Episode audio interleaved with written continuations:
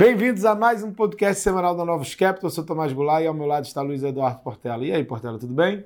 Tudo bem, foi uma semana muito importante, vários bancos centrais falando, né? E o Fed foi, foi bem rock, né, Tomás? Exatamente. Então é a semana dos bancos centrais, né? A gente teve é, Banco Central dos Estados Unidos, teve Banco Central da Inglaterra, Banco Central Europeu, tivemos é, os bancos centrais de Latam, México, Colômbia e Chile. E a, a sinalização é, é, é, uma sinalização mais ou menos única, né? De que os bancos centrais estão começando é, de uma forma mais enfática a fazer a diminuição é, dos estímulos monetários colocados aí no ano passado. Então a gente teve o Banco Central dos Estados Unidos confirmando o viés rock, né? colocando é, no dot plot ali é, nas projeções de cada, é, de cada diretor do Banco Central três altas de juros em 2022, três altas de juros em 2023. É, isso de alguma forma é, é, sinaliza que no momento que o, o Fed terminar o tapering, né, que deve ser ali ao final do, do primeiro trimestre, ele já vai estar apto a subir taxa de juros e aí é, fazendo um movimento a cada trimestre ali, sendo três altas no ano que vem. É, e a gente também não pode tirar, né, descartar totalmente do cenário até a possibilidade dele subir quatro vezes aí em 2022. Então, né, se confirma esse viés rock, é, e de alguma forma é, ele puxa os outros bancos centrais também junto com ele. Teve o caso do Banco Central da Inglaterra, que eles subiram a taxa de juros. É, uma semana atrás, a, o membro mais rock do Banco Central da Inglaterra tinha sido é, um pouco mais dove, quando ele foi falar é, com relação aos riscos por conta da variante Omicron aí, e, e de alguma forma como isso bateria é, na política monetária, mas eles preferiram é, fazer já o ajuste de juros. É, no caso do Banco Central Europeu, tem uma indicação de tapering por parte do, do PEPP, mas com a manutenção da flexibilidade do sistema, principalmente aí para atender é, a Grécia que iria ficar sem financiamento. É, mas a mensagem principal do Banco Central Europeu, um Banco Central, é, a Europa vive ó, um bom tempo com um problema de inflação baixa, né? Então, é, é, a, a, sinalização, a informação mais relevante vinda dessa reunião do Banco Central Europeu foi da Lagarde, é, de alguma forma indicando que os objetivos é, estão sendo cumpridos, né? Então isso é muito importante, você voltar a ter uma inflação é, mais alta, você voltar a ter confiança de que a inflação vai ficar mais alta lá na Europa, é, e isso daí permite a normalização das condições monetárias. É, a gente teve o Banco Central do México, né, subiu é, em, em 0,50 a taxa básica de juros, é, num movimento mais forte do que o esperado.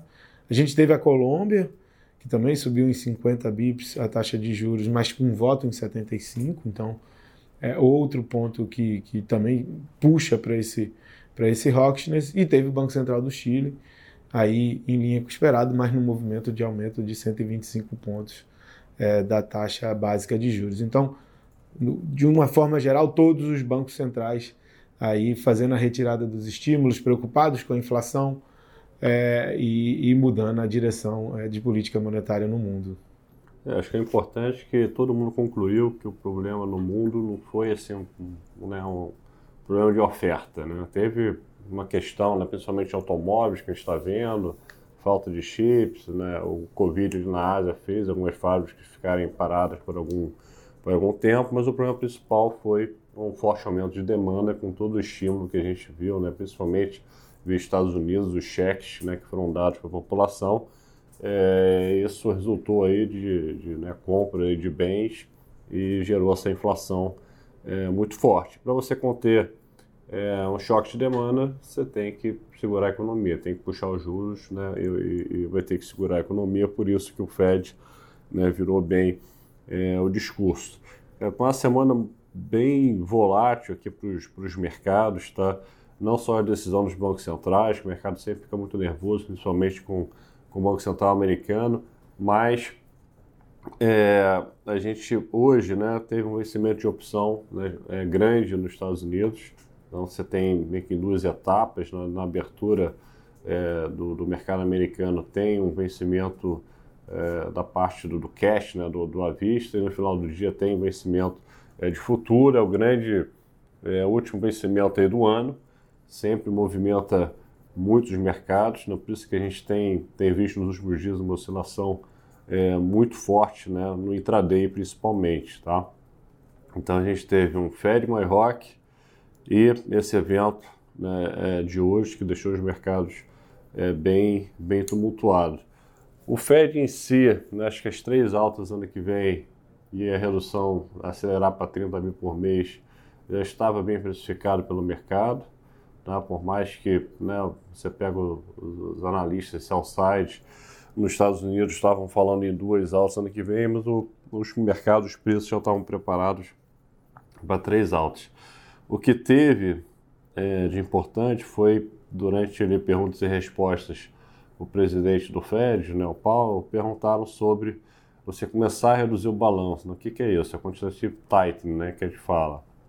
O que é, ele compra títulos todo mês, e o quantitative tightening, né, o QT, vai ser ele vender, começar a vender esses títulos é, todo mês, tá? para forçar, acho principalmente ali um, uma abertura ali da parte longa da curva americana que está muito amassada, né? Tá, tá, tá, um movimento de flattening muito grande, né? Os juros de longo prazo não conseguem é, é, abrir, tá? E parece que o Fed já está introduzindo esse, esse, esse discurso, tá? Então você adicionou aí mais, mais volatilidade, né? É, então a parte de tecnologia ele, americana é, caiu bastante, né? Que é bem afetada aí por a questão do Fed querer né, subir aí o juro, e o juro real vai ter que começar é, a subir esse ano. E a Bolsa Americana está fechando em queda na semana, né, ao redor de, de né, entre 1,5% e 2% na semana. O juro americano acabou fechando 8 bips, 10 anos, tá, devido a essa, é, essa incerteza aí do, do FED trouxe um pouquinho de aversão a risco, além, né, a gente não comentou, além do, do, do Covid, né, que tá, o Omicron está chegando nos Estados Unidos, então o número de casos estão começando é, a subir mais rapidamente, a Europa, você teve lá a Inglaterra com recorde de, é, de novos casos, né, então tem uma preocupação também de qual, como vai ser o impacto né, é, nos Estados Unidos, principalmente, tá? por mais que a África do Sul a curva já se inverteu, não teve nenhuma complicação, eles não fizeram nenhuma restrição e não teve nenhuma morte tá, confirmada. Então, tudo indica que né, vai se transformar é, numa, numa gripe né, essa, essa nova variante. Tá? É, o petróleo ficou estável, né, caindo aí 1% é, na semana.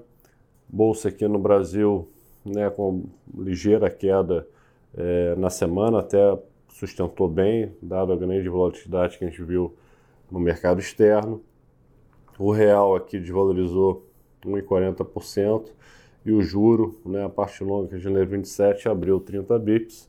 Né, a gente vai falar agora é, sobre o Brasil, mas antes de entrar aqui é, na ata aqui do Copom e no relatório de inflação né, que foi que foi para o lado mais, mais rock, né, influenciou essa abertura de juros, o Banco Central aqui teve uma atuação, uma forte atuação aqui vendendo dólar né, no spot, né, vendeu 2,7 bi na semana e deu aí 1,5 bi aí de, é, de linha né, para conter é, né, um, umas remessas de dólares que sempre tem no final do ano.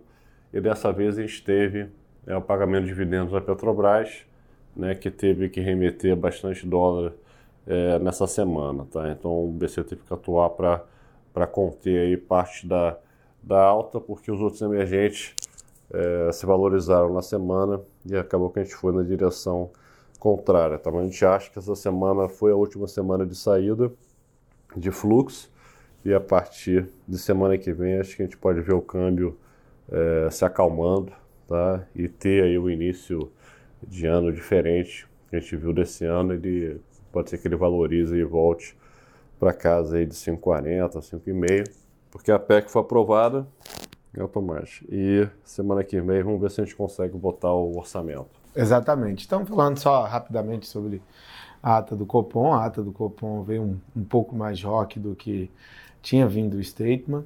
É, de alguma forma, o Banco Central está indicando que vai levar a taxa de juros é, para algo próximo a 12% e manter nesse 12% por um período de tempo, contrariando o mercado que já, tava, já coloca é, queda é, da taxa básica de juros aí no, é, no ano que vem. E aí o Banco Central quer fazer essa indicação. Eu vou levar o juro a 12 e depois eu vou manter 12 por um bom tempo até que meus objetivos de inflação é, sejam consumados.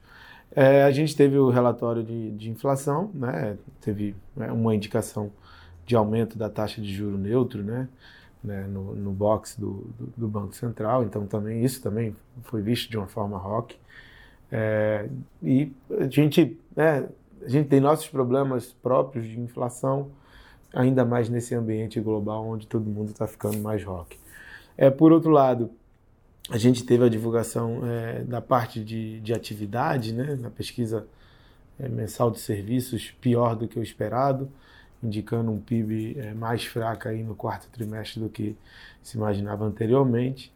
É, e de importante, a gente teve a aprovação né, agora da PEC dos precatórios, tinha ido para o Senado, o Senado voltou para a Câmara, a Câmara aprovou, e aí vai ser muito importante que a gente já aprove o orçamento agora, segunda ou terça-feira, para que a gente possa ter o orçamento em mãos e é, diminuir é, os riscos fiscais, que eu acho que, é, acho que o Brasil já não aguenta uma nova rodada de deterioração fiscal. Então vai ser muito importante que a gente aprove o orçamento para não ter que deixar o orçamento para ser aprovado aí é, no, começo do ano que vem, porque os políticos vão entrar de férias, vão para as suas bases, você pode ter ali muita pressão, principalmente funcionalismo, por reajuste, e aí isso de alguma forma os deixe tentados a é, flexibilizar ainda mais o fiscal.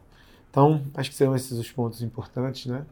É, e só pegar a semana que vem, né? Esse final de semana vai ter o, o encontro do Lula com o Alckmin, né? Então acho que essa parte de eleição vai começar a esquentar é, daqui para frente.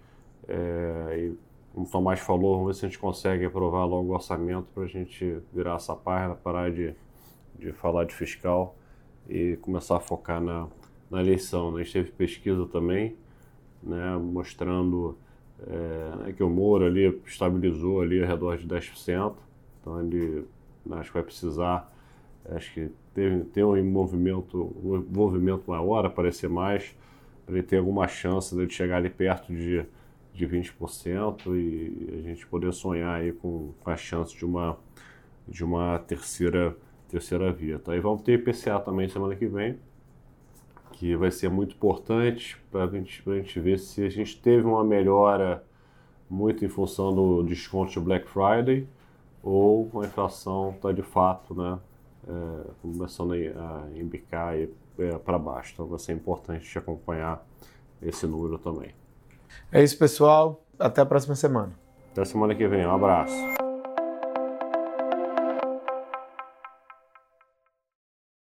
Novos Capital, gestora de recursos limitada, não comercializa nem distribui cotas de fundos de investimento ou qualquer outro ativo financeiro.